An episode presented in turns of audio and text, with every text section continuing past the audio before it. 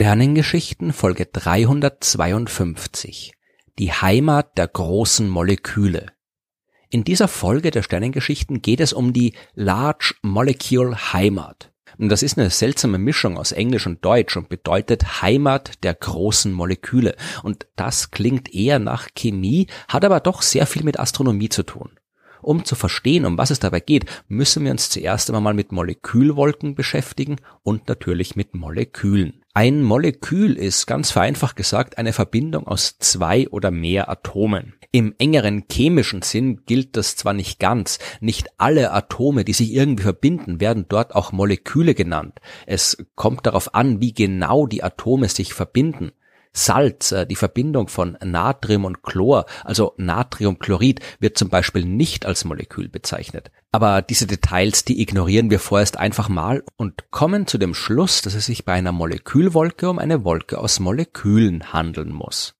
Allerdings nicht um Wolken, wie wir sie hier bei uns auf der Erde am Himmel sehen können, obwohl die ja auch aus Wassermolekülen bestehen. Aber die Wolken, um die es geht, sind interstellare Wolken, also große Bereiche zwischen den Sternen, in denen sich diverse chemische Elemente befinden. Genau die Art von Wolken, die, wenn sie in sich zusammenfallen, irgendwann einmal einen Stern bilden, wie ich in der allerersten Folge der Sternengeschichten erzählt habe. Das häufigste Molekül, das man in solchen Wolken finden kann, ist molekularer Wasserstoff, also H2, nichts anderes als zwei Wasserstoffatome, die miteinander verbunden sind. Wasserstoff ist ja das häufigste chemische Element im Universum und deswegen ist es auch nicht überraschend, dass der größte Teil der interstellaren Wolken aus Wasserstoff besteht. Wenn in diesen Wolken aber nur Wasserstoff drin wäre, dann würde man sie ja nicht Molekülwolken nennen, sondern Wasserstoffwolken. Die Wolken, um die es heute geht, die sind groß, dicht und kühl genug, damit dort jede Menge andere Moleküle entstehen können. Damit sich zwei oder mehr Atome miteinander verbinden können, müssen die sich ja erstmal treffen.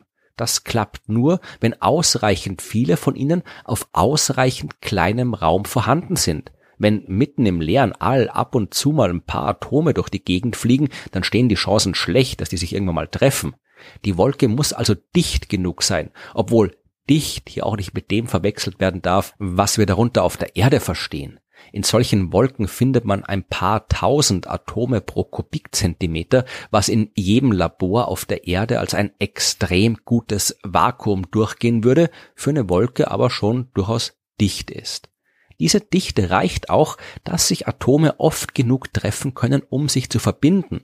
Und sie reicht auch, um die verbundenen Atome vor der Strahlung der Sterne außerhalb der Wolke zu schützen. Die Energie dieser Strahlung, die würde die Moleküle nämlich schnell wieder auseinanderbrechen lassen. Je mehr Strahlung, desto wärmer und desto schneller bewegen sich die Atome. Sind sie zu schnell, dann treffen sie sich nicht, beziehungsweise trennen sich die Moleküle wieder. So eine Molekülwolke kann ein paar Dutzend Lichtjahre groß sein. Die sogenannten Riesenmolekülwolken sind, wenig überraschend, noch viel größer und haben Massen, die dem Millionenfachen der Sonnenmasse entsprechen. Eine solche Riesenmolekülwolke ist Sagittarius B2. Die befindet sich nur 390 Lichtjahre vom Zentrum unserer Milchstraße entfernt und ist eine der größten Molekülwolken in unserer Galaxie. Sie hatten einen Durchmesser von 150 Lichtjahren und mehr als das drei Millionenfache der Sonnenmasse. Dort beträgt die Dichte 3000 Atome pro Kubikzentimeter, deutlich mehr als in normalen interstellaren Wolken. Es ist aber jetzt keine homogene Wolke. Es gibt dort Bereiche, die ein bisschen klumpiger sind als der Rest. Und dort, wo die Dichte besonders hoch ist, da entstehen neue Sterne und dort ist es auch vergleichsweise warm, um die 300 Kelvin, was sommerlichen 27 Grad Celsius entspricht. Im Rest der Wolke ist es aber dann doch deutlich frischer, da hat es minus 230 Grad Celsius. Was es dort auch noch gibt, sind Eis und Staub. Also nicht mehr nur einzelne Moleküle, sondern größere Zusammenballungen von Atomen. Die werden zum Beispiel von jungen Sternen hinaus ins All gepustet und reichern sich dann im restlichen Bereich der Wolke an. Das ist gut, wenn man ein Atom ist und gern Teil eines Moleküls sein will. Denn auch wenn man sich in einer dichten Wolke befindet, ist es schwer, einen Partner für die Bindung zu finden. Oft muss man wirklich lange warten, bis die passende chemische Reaktion stattfindet. Wenn man sich aber auf der Oberfläche eines Eis- oder Staubteilchens befindet, dann können die chemischen Reaktionen viel schneller ablaufen, man kann viel einfacher mit einem Partner in Kontakt kommen und am Ende können viel komplexere Moleküle entstehen. Womit wir jetzt endlich bei der Large Molecule Heimat angekommen wären. Das ist genau so ein dichter Klumpen in der Riesenmolekülwolke Sagittarius B2, gerade mal 0,3 Lichtjahre groß. Und irgendwo mitten da drin muss vermutlich ein junger Stern stecken, der für viel Staub sorgt. Und genau dort hat man jede Menge große Moleküle gefunden. Groß heißt in dem Fall komplex, also Moleküle, die aus mehr als nur zwei Atomen bestehen. Und bevor ich jetzt die Frage beantworte, die sich sicher die meisten gerade stellen, klären wir noch kurz die Sache mit dem komischen Namen. Der stammt vom amerikanischen Astronomen Louis Snyder, seine Vorfahren, die stammen aus Deutschland und als der im Jahr 1994 gemeinsam mit Kollegen versucht hat herauszufinden, wo die entdeckten Moleküle sich genau befinden, hat er die dabei gefundene Region Large Molecule Heimat genannt, um mit dem deutschen Wort seine eigenen deutschen Wurzeln zu würdigen. Aber jetzt zur eigentlichen Frage. Wie findet man Moleküle irgendwo draußen im All? Und wieso hat Snyder den Ursprung der Moleküle suchen müssen, nachdem er ja schon gewusst hat, dass da Moleküle sind? Das ist alles irgendwie ein bisschen verwirrend, aber nicht sehr und hoffentlich nicht mehr lange. Moleküle sind eigentlich recht einfach zu entdecken, denn man kann Moleküle anregen. Damit meint man, dass ein Molekül Energie von außen aufnehmen kann, zum Beispiel durch die Strahlung eines Sterns in der Nähe oder durch Kollisionen mit anderen Molekülen. Zu viel Energie und das Molekül bricht wieder auseinander. Aber wenn es nur ein bisschen Energie ist, kann das Molekül die für eine gewisse Zeit behalten, bevor es die Energie dann wieder abgibt.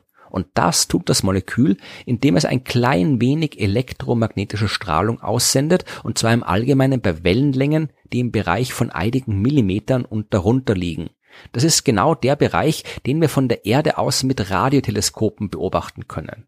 Aber Radiostrahlung gibt's jede Menge, auch im All. Jede Menge Objekte schicken jede Menge elektromagnetische Strahlung durchs All. Und damit ist jetzt nicht nur das sichtbare Licht gemeint, sondern eben auch Licht bei höherer Wellenlänge, wie eben die Millimeterstrahlung und die Radiostrahlung. Zum Glück schicken Moleküle aber nicht einfach irgendwelche Strahlung ins All. Bei welcher Wellenlänge sie die überschüssige Energie abgeben, das hängt sehr exakt von der Art und Anzahl und Konfiguration der Atome ab, aus denen es besteht.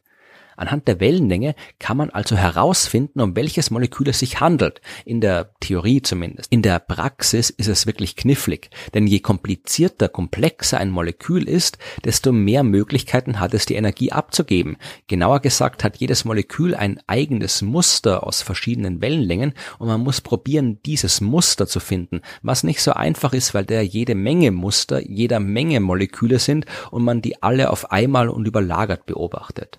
Aber mit ein bisschen Mühe, Hartnäckigkeit und ausreichend Technik, da klappt das und man hat so im Lauf der Zeit jede Menge Moleküle im All gefunden, aber weiß nicht immer sofort auch exakt, wo die herkommen.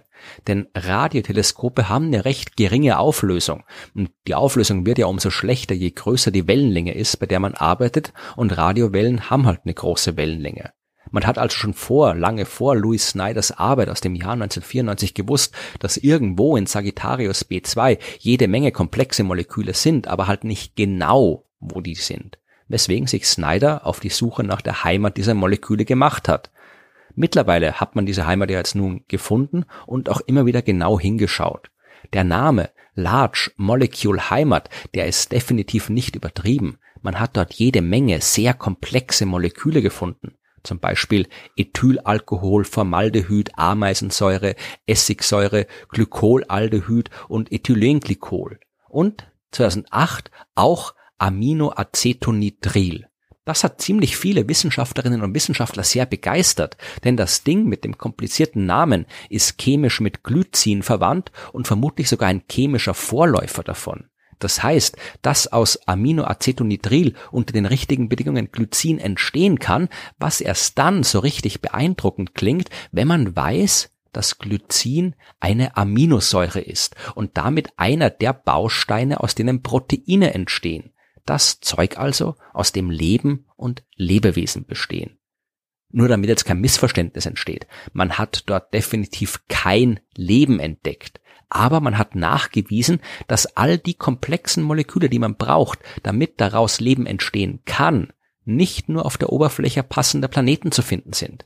Die ganzen Moleküle, die entstehen direkt im All, in großen Molekülwolken wie eben der Large Molecule Heimat.